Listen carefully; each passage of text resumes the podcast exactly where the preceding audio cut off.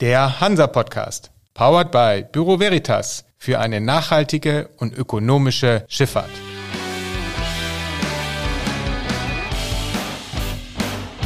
Der Hansa-Podcast.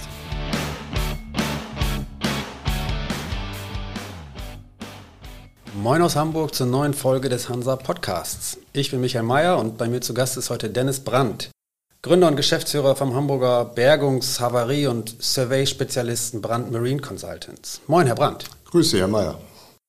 Herr Brandt, Ihre jüngste Operation oder zumindest eine sehr große Geschichte, die Sie bearbeitet haben, war die am viel beachteten havarierten Tanker bzw. schwimmenden Öllanger FSO Safair. Wie fällt denn so Ihre Bilanz aus? Also die Vereinten Nationen hatten sich ja eingeschaltet, es drohte eine Ölpest, wie es immer hieß, das Schiff musste stabilisiert und das Öl abgepumpt werden. Wie haben Sie das Ganze so beobachtet? Also unsere, unsere Aufgabe war quasi die des klassischen Marine Warranty Surveyors. Das heißt, UNDP war in dem Fall der Versicherungsnehmer und hat diese ganze, dieses ganze Projekt eingedeckt auf dem Londoner Markt oder Lloyds Markt vielmehr. Der führende Versicherer war AXA XL mit Howden als Broker und wir sind dann halt reingekommen in die Police oder genannte Marine Warranty Surveyor. So. Und, und die ganze Sache war insofern spannend, weil es war nicht eine klassische Bergung an, wie man sich das so vorstellt, sondern es waren eigentlich die, die Umstände und die Un Unwägbarkeiten, die die ganze Geschichte schwierig gemacht haben. Also sprich, Jemen ist jetzt ja jetzt nicht das einfachste politische Gebiet auf diesem Planeten. Äh, der, der Zustand des Schiffes war zum Großteil unbekannt, die Systeme an Bord. Und, und um das alles unter einen Hut zu kriegen, haben eine ganze Menge Leute ganz schön viel Zeit und Arbeit reingesteckt. Und unser Job war es halt dafür zu sorgen, dass die Versicherungspolice nicht eintreten muss. Also wir haben quasi den Versicherer dahinter geschützt und damit halt auch UNDP.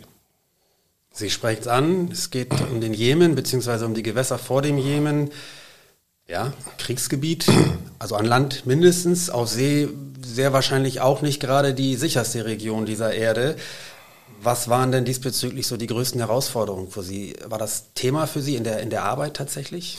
Also bei uns in der Firma war das eine riesige, riesige Diskussion, ob wir, ob wir vor Ort gehen können, weil das natürlich ganz, ganz andere Risiken sind, die man, denen man umgehen muss.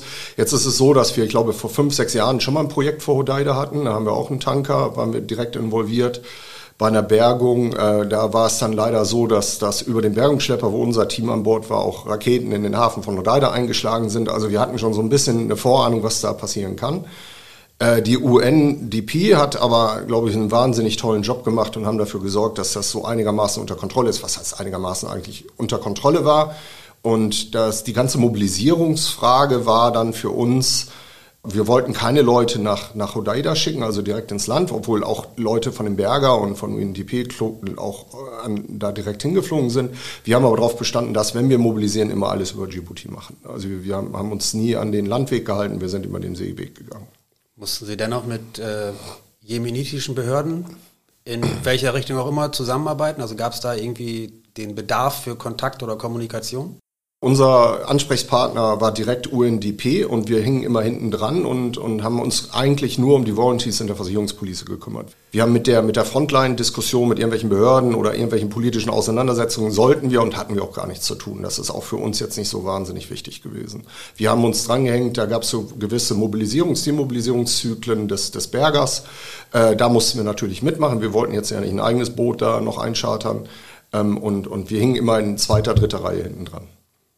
Was waren dann so die größten Herausforderungen bei dem ganzen Projekt für Sie, also als BMC?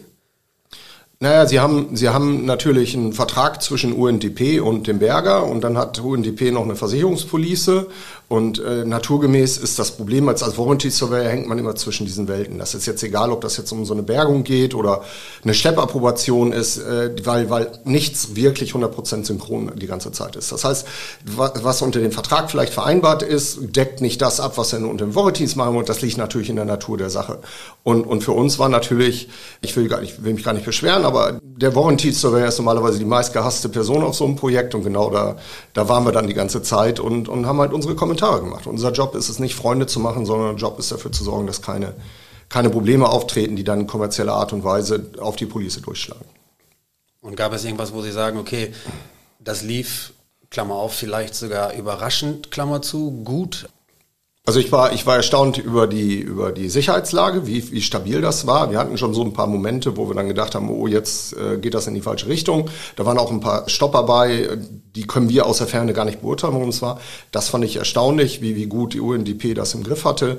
Ich fand die Zusammenarbeit zwischen UNDP, Hauden und dem führenden Versicherer extrem äh, gut, obwohl es da reichlich Konfliktpotenzial war, weil natürlich äh, viele, viele technische Fragen. Dann der eine betrachtet es unter einem Vertrag, der andere betrachtet das unter einem Versicherungsvertrag. Und, und wir als Warranty Surveyor ist man natürlich von Haus aus ein bisschen vorsichtiger, weil, weil am Anfang heißt es immer, ja, du, du bist viel zu, viel zu gründlich, viel zu gründlich, das kostet Zeit und Geld. Und wenn es dann in die Hose geht, dann heißt es, ja, aber du hast ja gesagt, das ist in Ordnung. Und das ist, aber das hat erstaunlich gut funktioniert. Und ich kann mich jetzt nicht, also wir hatten jetzt wirklich keine Momente, wo wir gedacht haben, oh, jetzt, jetzt geht das komplett in die falsche Richtung. Also das haben die schon relativ gut gesteuert gab es ja Momente, wo Sie gedacht haben, okay, das Schiff beziehungsweise das schwimmende Lager, nenne ich es jetzt mal, droht tatsächlich auch auseinanderzubrechen? Also gab es so kritische Momente oder gibt es sie vielleicht immer noch, wo diese Befürchtung hätte wirklich eintreten können? Naja, es wurden ja dann vor Ort relativ äh, genaue Surveys gemacht, halt auch äh, an Deck und die Systeme wurden begutachtet. Es wurde betaucht, es wurden Dickenmessungen gemacht und so. Jetzt ist das Schiff aber 40 Jahre alt und äh, da unten ist auch ganz, das sieht aus wie ein Dschungel, so bewachsen ist das da unten drunter. Und alles, was sie machen, hat natürlich eine gewisse Begrenzung. Sie können jetzt nicht sofort sagen, oh, das Schiff ist jetzt im super Zustand oder nicht. Man kriegt da ein Gefühl für, in welchem Zustand das ist und wie man damit umgehen muss. Und dann muss man sich halt technische Grenzen setzen, weil sie müssen ja von einem unbekannten Level, müssen sie jetzt mit diesem Schiff arbeiten. Das heißt, ich pumpe da was raus, dann geht das vorne runter, ich pumpe hinten was rein, dann biegt es da hoch und dann verändert sich das. Gleichzeitig ist das Schiff ja auch noch an dieser Ankerboje verbunden, wo dann auch auch gewisse Tiefgangslimits eingehalten werden müssen. Das heißt, sie müssen mit einer relativ schwachen Datenlage arbeiten. Äh, das hat man gut in den Griff gekriegt mit dem Survey. Und dann haben sie natürlich das Problem, sie pumpen immer noch äh, Crude Oil von A nach B, was natürlich auch wieder mit Inertgas äh, und Gasleveln und Explosionsrisiken zu tun hat. Das heißt, ähm, ich sag mal, ich, also da war jetzt keine Nacht bei, wo ich jetzt graue Haare gehabt hätte. Also das waren alles äh, Risiken, klar, aber das war alles bisher, toi, toi, toi, ist auch nichts passiert. Alles gut abgearbeitet, gut in, in den grünen Bereich gehalten. Und ich würde noch mal sagen, auf einer Skala zwischen grün und rot sind wir noch nicht mal in den orangen Bereich gerutscht, auch noch nicht mal in leicht orange. Also das, das hat schon ganz gut funktioniert. Sie haben ja nun auch schon eine ganze Menge Erfahrung gesammelt in dem Geschäft. Von daher würde ich jetzt mal sagen, dass Sie das auch durchaus gut einschätzen können.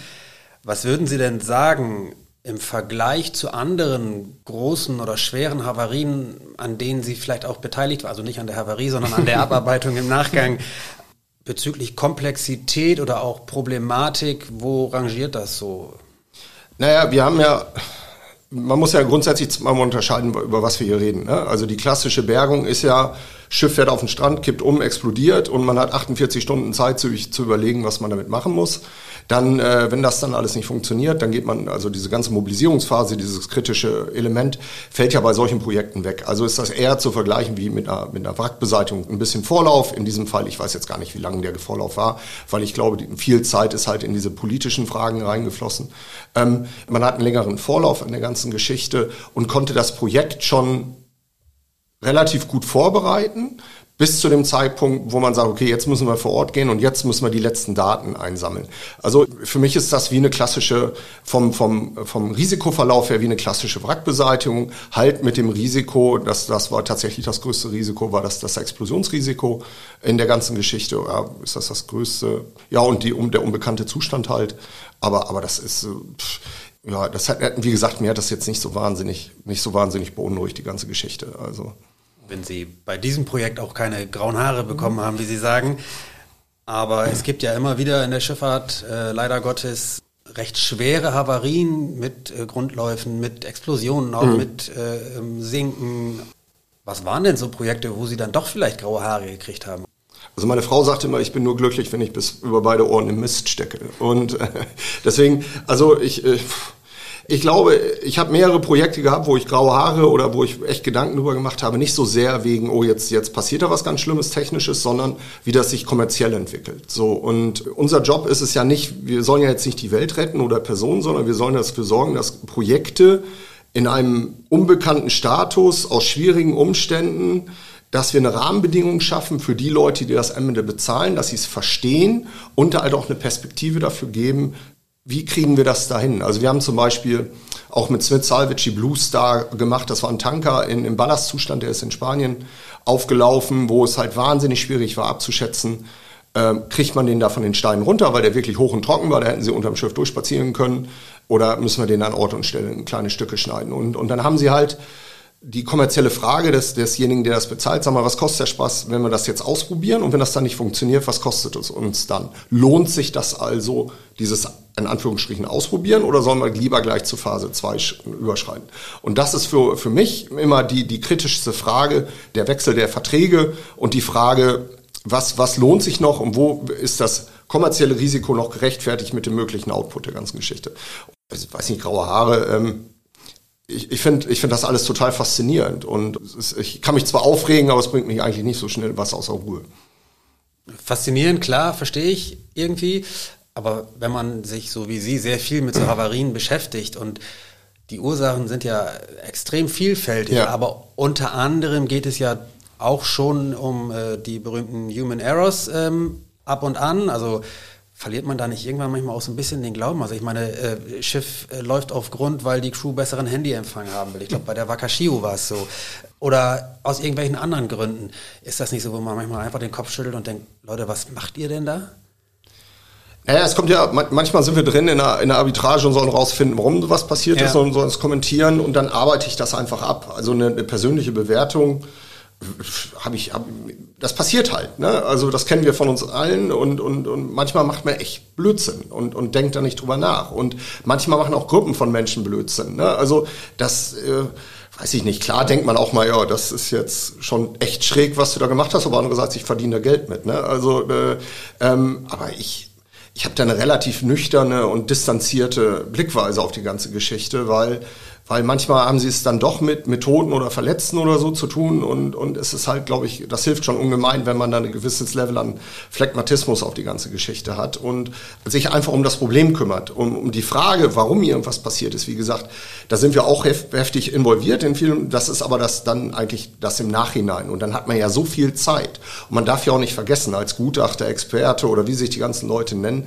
die haben ja immer den Benefit of Hindcast. Ne? Also keiner ist ja in der Situation, äh, selber mit vor Ort. Ich habe das erlebt als, als Bergungskapitän. Mein erster wirklicher Job als Bergungskapitän für Titan Salvage war eine Bergung vor ich glaube in den, in den Scheren vor Stockholm, ich weiß nicht mehr, irgendwie so ein kleines Containerschiff.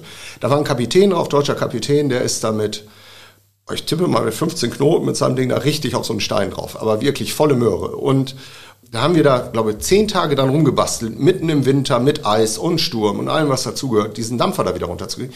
Der ist, der, der war, ja, der war 40 Jahre älter als ich, 30, 40 Jahre älter, der ist mir heulend um die, in den Arm gefallen, hinter als das Schiff wieder schwamm. Ich finde, klar ist das als Gutachter immer wichtig, dass man von den drauf, deswegen das und das ist schiefgelaufen, aber man darf nicht vergessen, die Leute, die in der Situation sind, äh, wo dann, man macht Fehler. Also ich glaube, dem darf man sich nicht verschließen. Was ich dann schon eher bemerkenswert finde, ist, wenn die Leute sturzbesoffen auf der Brücke oben einpennen. Da, da, da fehlt dann auch für mich so ein bisschen das persönliche Verständnis. Aber wenn sich einer mal vertut oder da ist in der Karte was falsch eingetragen oder der biegt zu schnell ab oder der hat den Kurs nicht rein, das sind Sachen, die passieren und das wird immer passieren. Also und, und ich, ich tippe mal, selbst wenn jetzt die Schiffe demnächst irgendwann mal alleine fahren, dann passieren irgendwelche anderen Geschichten. Also ich ich, ich, glaube, der Human Error, der ist, solange wir Menschen damit irgendwas zu tun haben, auch nicht wegzudenken. Und ich finde, man muss auch relativ fair sein, was, was sowas angeht. Wenn es nicht um die Human Errors geht, sondern äh, um das Schiff selbst, hm. Stabilitätsaspekte, irgendwelche anderen Aspekte, und wenn man dann betrachtet, dass sich die Schifffahrt natürlich wie immer weiterentwickelt, Schiffe werden größer, Schiffe werden breiter, Schiffe werden spezieller, you name it, ähm, eine große Bandbreite, glauben Sie, dass auf der Regulierungsseite was passieren muss, dass die Regeln, wie sie für die internationale Schifffahrt gelten, nicht mehr ganz aktuell sind? Oh, das ist eine schwierige Frage. Ich wüsste jetzt nicht, auf welcher Ebene, ehrlich gesagt. Also wir, wir, wenn wir was auseinanderdröseln, wenn was passiert ist, gucken wir logischerweise in die geltenden, in die Regeln. Äh, das klassische unterliegende Werk für alles ist ja SOLAS. Ähm, es wird ja auch regelmäßig dran rumgeschraubt und, und hier und da mal geguckt. Die Entwicklung bleibt halt nicht stehen und man findet ja immer wieder raus, auch Klassifikationsgesellschaften, äh, dass, dass Wellenmodelle nicht mehr stimmen oder dass die Beschleunigungswerte, die man da irgendwann mal angenommen hat für ein Schiff, dass das alles nicht mehr hinhaut, weil der Klima sich gewandelt hat. Ich würde das fast eher auf der, auf der Klassifikationsebene sehen als, als auf der, auf der wirklichen Regulierungsebene, ohne dass ich jetzt genau wüsste, wie da die Zusammenhänge sind. Also mir würde jetzt nichts einfallen, wo, wo man sagen würde, oh, da müsste jetzt aber dringend mal dran, dran drehen. Nö. Also kann ich, also wüsste ich jetzt kein Beispiel. Gibt es bestimmt, aber fällt mir jetzt nicht ein. Ihre Kunden oder Ihre Auftraggeber, ähm, sind das vor allen Dingen Versicherungen oder, oder Räder oder Kanzleien? Wie kann man sich das vorstellen? Häufig Versicherer, Haftpflicht und Kaskoversicherer, häufig, manchmal auch, oder eigentlich relativ regelmäßig auch mal eine Reederei. Wir arbeiten auch für das Havariekommando ab und zu mal als, als Berater, also für Staaten. Wir arbeiten für äh, Anwaltskanzleien, gerade wenn es auf dem Level der Arbitrage schon ist, als, als Expert Witness. Also das zieht sich quer durch die Bank. Wir haben mit unseren Ingenieuren Software entwickelt für, für spezielle Stabilitätsprogramme, für spezielle Schiffe, für ich glaube zwölf Schiffe. Also wir, wir auf allen möglichen Ebenen werden wir dazugeholt, wenn die, wenn die Leute meinen, wir können dazu was beitragen. Was ist denn so das größte Ärgernispotenzial, die Arbeit mit äh, renitenten Rädern, deren Schiffe irgendwo auf Grund gelaufen sind oder mit bürokratischen Behörden? Also kann man sich das irgendwie so zurechtlegen, hätte ich fast gesagt? Also, wir leben ja in diesem, wir haben ja eingangs mal darüber gesprochen, über diese Mediengeschichten und alles wird immer schneller und jeder hält ja sein Handy drauf und packt das bei YouTube hin oder so ich ähm, weiß nicht, Ärgernis, was halt immer schwieriger wird, ist, man merkt, wenn man mit den Behörden vor Ort redet, ähm, die stehen sofort unter politischem Druck, weil irgendwelche Politiker im Hintergrund meinen, das müsste alles ganz anders sein. Dann haben sie diese Non-Government Organizations, die sich dann Sorgen machen, dass irgendwelche Pinguine in Öl verschmiert jetzt demnächst durchs Wohnzimmer laufen. Und dieser Prozess wird halt immer schneller. Und die Informationen, die da drin fließen in diesem Prozess, werden halt immer wirrer und 90 Prozent von dem Kram ist für eigentlich für die Sache gar nicht so relevant. Und man wundert sich manchmal, worauf die Leute einsteigen. Und ich habe Situationen gehabt, auch in Italien bei, bei einem Projekt, da habe ich dann vor zehn Leuten von der Coast Guard gestanden und gesagt, ja, wenn ihr das nicht machen wollt, ich rufe jetzt einen Versicherer an, wir lassen das. Und bin rausgegangen. Also, aber die Leute selber sind ja meistens gar nicht das Problem, sondern es ist das System oder dieser mediale Druck oder welcher Druck auch immer dahinter steht, die die nicht mehr rational entscheiden lässt. Wir werden einfach dafür bezahlt, dass wir rational auf die Sachen gucken und einfach eine Wahrheit sagen die wir mal, also unsere Wahrheit, was wir denken, was passieren wird. Also es gibt auch Leute, die meinen, ein Consultant oder ein SCA müsste einen Positive Spin auf irgendein Projekt packen. Das machen wir nicht. Unser Job ist nicht, einen Positive Spin reinzupacken, sondern dafür zu sorgen, dass ein Projekt möglichst effektiv und kostengünstig abgebacken wird. Für so ein Projekt und für die Koordination des Projekts ist ja, glaube ich, auch das neue Tool gedacht, das Sie aufgesetzt haben, die Salvage App. Aber war es eher, weil oder haben Sie das ganze Projekt aufgesetzt, weil die Kundenanforderungen steigen oder weil der Wettbewerb, äh, Ihr eigener Wettbewerb härter geworden ist und Sie sich da irgendwie herausheben wollen und müssen? Also wir haben, wir haben mehrere Ebenen in dieser Salvage-App. Wir haben ja das Reporting und wir haben Cost-Controlling und ein eigenes, was wir nennen Cost-Sheet. Und das ist einfach aus der, aus der Erfahrung geboren, dass, dass Leute, die heutzutage immer noch mit Excel-Sheets um sich werfen und versuchen, irgendwelche Kosten in den Griff zu kriegen, dass sie ein wahnsinniges Fehlerpotenzial da drin haben. Also sie, selbst wenn sie sich zu Hause ein Excel-Sheet bauen und das ist dann ein halbes Jahr alt und kopieren das dreimal irgendwelche Zellen, dann kann ich Ihnen versprechen, da stimmt nichts mehr hinten und vorne. Und mit den Summen, mit denen wir hantieren, kann das halt schon mal schnell richtig was ausmachen. Und wir haben das zusammen mit, was ich immer gedacht habe, die Kommunikationsabläufe müssen besser werden. Wir müssen dafür sorgen, dass wenn wir für, zum Beispiel eine Versicherung arbeiten, der Claims Manager hat das Projekt, wir reporten an den Claims Manager klassisch per E-Mail und E-Mail-Update und da ist dann noch ein Word-Dokument dran oder ein PDF. Der geht dann in Urlaub oder noch schlimmer wechselt den Job, dann kommt ein neuer und die sagen dann, ja, äh, kannst du mir das alles nochmal schicken? Oder wir haben das da nicht abgelegt, da fehlt was. So, jetzt haben wir diese Datenbank gebaut, nichts anderes ist Salvage App und können auf verschiedenen Ebenen zu verschiedenen Zeitpunkten Zugriffe auf verschiedene Informationen geben. Das heißt, wir können das Projekt viel besser steuern. Wir berechnen dafür auch nichts, sondern es macht den Ablauf leichter und ich glaube, dass wir einen großen Teil dazu beitragen können, die Transparenz einfach weiter herzustellen. Jetzt auch bei, bei FSO Suffer war das genau der Fall. Ich glaube, wir hatten hinterher knapp 100 Leute, die eingebunden waren in Salvage App, die das Reporting darüber gekriegt haben. Also alle Versicherer, alle beteiligten Versicherer äh, der Berger, UNDP und wie sie alle gehören. Und wenn sich dann einer beschwert, kann er das sofort machen und sagen, das stimmt nicht, was du da gesagt hast. Also die, die müssen nicht erst eine E-Mail runterladen, dann müssen ein PDF aufmachen und dieser Informationsflow wird halt immer besser.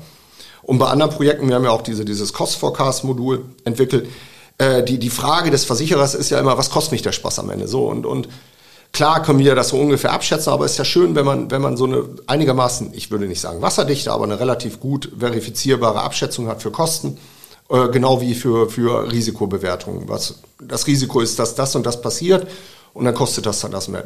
Das ist, da war jetzt kein wirklicher Plan hinter. Ich habe mir irgendwann mal, glaube ich, vor fünf, sechs Jahren das in den Kopf gesetzt und, und habe ein Konzept geschrieben und haben dann eine Firma in Bremen mit beauftragt mit der Umsetzung. Trotzdem kann man sich schon vorstellen, dass das auch so etwas wie ein Vorteil ist für potenzielle Kunden oder Auftraggeber, die sagen, okay, das scheint zumindest ein Ansatz zu sein, der zu mehr Effizienz führen kann. Wie würden Sie das denn generell betrachten, also Ihren Wettbewerb, in dem Sie sind? Wie sieht es da aus? Ist das harte Konkurrenz? Normalerweise kümmere ich mich nicht so wahnsinnig sehr darüber, was, was andere Leute so machen. Ähm, aber Klar, für uns ist es, äh, der, der Markt ist sehr begrenzt. Das, das, das gilt für uns genauso wie für die, für die Bergungsfirmen. Auch der Expertenmarkt ist sehr begrenzt. Und äh, wir viele, viele bestehende Strukturen sind da. Der Versicherer macht das gerne mit dem Expertenbüro oder mit dem. Und wir versuchen halt natürlich, den, den Tiger bei anderen aus dem Tank, äh, aus dem Käfig rauszuholen und bei uns reinzupacken und zu sagen, wir, wir wollen da jetzt zwischen. Und da hilft dieses, dieses Tool sicherlich als, als Zumindest schon mal erstmal als Argumentationsbasis, weil das was ist, was kein anderer hat. Begrenzter Markt, Sie sagen es, in begrenzten Märkten ist es ja oft so, wenn man wachsen will, geht es eigentlich fast nur noch über Übernahmen, Fusionen oder was auch immer in diese Richtung. Haben Sie da irgendwelche Pläne oder? Naja, wir haben ja, wir haben ja relativ zügig äh, Pandy Services hier in Carbons gekauft in 2017 und äh, die kommen halt aus der Korrespondentenseite, die haben sich aber mehr und mehr auch auf die Transport Claims Management Seite und äh, Casco Claims Management Seite mit einge, eingespielt. Äh, das ist für eine riesen, riesen Wachstumsgeschichte. Das macht auch ein Geschäftsführer da, äh, Florian Block, eigenständig mehr oder weniger. Und, und wir haben einen Anteil in Captain Förster gekauft und haben ein eigenes Ingenieurbüro gegründet. Ähm, ich, ich glaube, ich wüsste jetzt gar nicht, was das Problem ist, nicht so sehr einen Laden zu kaufen oder eine Übernahme zu machen. Das Problem ist vielmehr, die Leute zu finden, die, die da mitspielen wollen in diesem Spiel, in dem wir uns bewegen. Also wir müssen Leute finden, die einigermaßen clever sind, äh, motiviert sind und halt auch bereit sind, an Heiligabend von der Familie wegzufliegen, kurze, auf kurze Notiz und ans Ende der Welt zu gehen, mal ein paar Tage. Und das ist eher die Begrenzung, ähm, neben der Auftragsseite, die natürlich auch limitiert ist, aber auch die Leute dafür zu finden, das ist wahnsinnig schwierig. Und da hilft das Kaufen von, von anderen Läden auch nur begrenzt, würde ich sagen. Der berühmte Fachkräftemangel. viel zitiert und viel diskutiert. Aber unabhängig davon, was sind denn so die Pläne für BMC? Wo, wo geht's hin? Oder wo soll es hingehen? Naja, wir sind jetzt in der Gruppe, ich glaube, so 35, 40 Leute mit Büros äh, relativ weit verteilt. Das nächstgrößere Büro ist, äh, ist Singapur. Ähm, die haben auch den, in China ein Büro und, und eine Firma in Indien, decken diesen Bereich relativ gut ab. Wir haben bisher immer das Modell verfolgt, dass wenn wir gute Leute sehen, dann stellen wir die ein, bilden die, versuchen auch am, am unteren Ende der Skala, also einem jüngeren Ende einzustellen, nicht so sehr vom Alter, sondern wir wollen jetzt keinen 60-jährigen Gramusel, der schon alles meint zu wissen, dazu holen, sondern wir wollen mit den Leuten arbeiten, die entwickeln. Und, und das hat natürlich auch dann wieder den Effekt, dass die Leute nach fünf, sechs Jahren verlassen, aber das ist auch in Ordnung. Und versuchen halt darüber irgendwie zu wachsen. Aber wir merken so, mit der Struktur, wo wir der, im Moment sind, sind wir, glaube ich, jetzt erstmal so an den Grenzen, was wir so machen können. Ich glaube, der Bereich, der größer werden wird, ist tatsächlich Pandy Services, weil es da einfach eine weitere Bandbreite gibt an, an potenziellen Auftragsgebern im Claims-Bereich. Aber in dieser Bergungs- und Expertenwelt, ich, ich glaube, wenn ich mir Captain Förster angucke, die Besichtigungsfirma, was da jetzt passieren wird, da ist auch ein massiver Generationswechsel im, im Gange. Wir haben ein relativ junges Team in Captain Förster für Besichtigung. Äh, der Markt wird auch kleiner, aber auch die Besichtiger, die anderen Besichtiger werden halt alle älter. Ich glaube, da ist auch ein bisschen Entwicklungspotenzial, aber ich glaube jetzt nicht, dass wir innerhalb von drei Jahren daraus eine 100-Mann-Bude machen. Aber insgesamt ein zuversichtlicher Blick in die Zukunft. Ja, ja, ganz entspannt. Also alles gut. Wir werden das weiter verfolgen. Für den Moment soll es das gewesen sein. Herr Brandt, vielen Dank für die Einblicke.